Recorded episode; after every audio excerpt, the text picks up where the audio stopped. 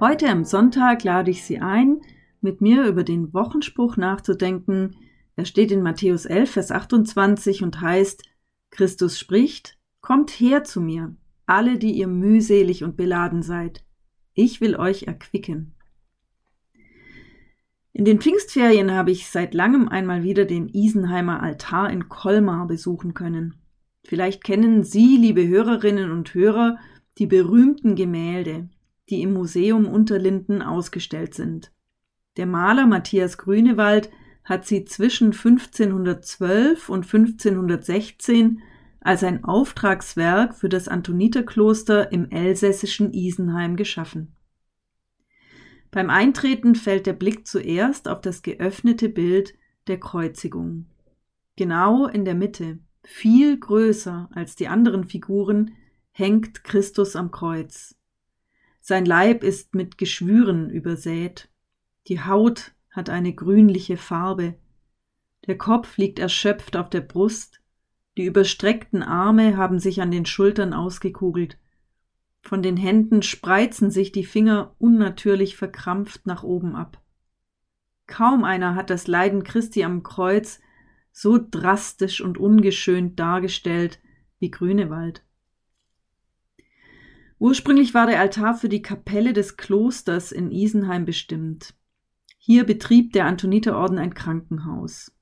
Vor allem wurden Menschen behandelt, die am sogenannten Antoniusfeuer litten. Das war eine Vergiftungskrankheit. Sie wurde durch den Verzehr von Getreide ausgelöst, der von dem giftigen Mutterkornpilz befallen war. Heutzutage ist diese Krankheit Gott sei Dank so gut wie ausgerottet.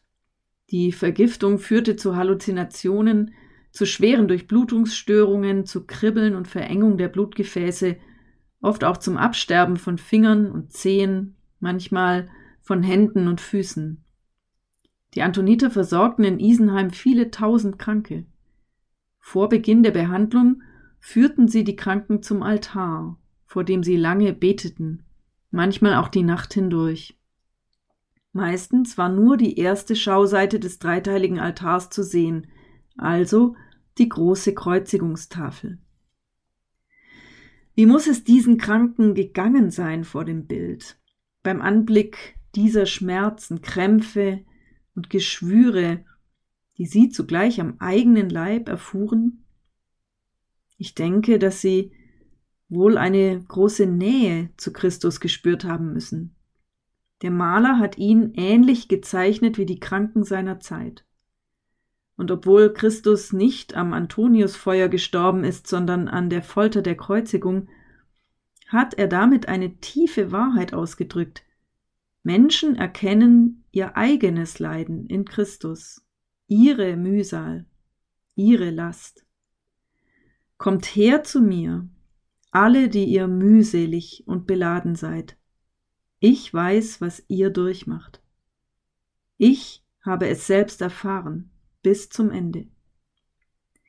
Vielleicht wusste der Maler auch schon um die Erfahrung, die Menschen in großem Leid immer wieder machen. Niemand kann mich wirklich verstehen, und sei er noch so einfühlsam und hilfsbereit, verstehen kann mich nur derjenige, der es selbst erfahren hat, der es auch erlebt und durchgemacht hat, was ich gerade erlebe. Kommt her zu mir, alle, die ihr mühselig und beladen seid. Es bleibt ein Paradox unseres Glaubens, dass wir gerade hier so viel Trost finden beim leidenden Christus. Seine Einladung gilt. Und sie bleibt dabei nicht stehen. Ich will euch erquicken, sagt er, Last und Mühsal dürft ihr hier abgeben. Sie finden ein Ende. Wer um das Kreuzigungsbild herumgeht, sieht auf der Rückseite das andere, die Auferstehung. Da schwebt Christus, die Hände wie grüßend und segnend erhoben. Seine Haut ist so hell, dass sie in den Lichtglanz übergeht. Seine Gesichtszüge sind freundlich, einladend, ermutigend. Die Farben des flatternden Tuchs, das ihn umgibt, sind kräftig, bunt und schön. Erquickung. So altmodisch das Wort klingt, ich habe sie beim Betrachten dieses Bildes empfunden. Einen Trost, der neue Kraft gibt.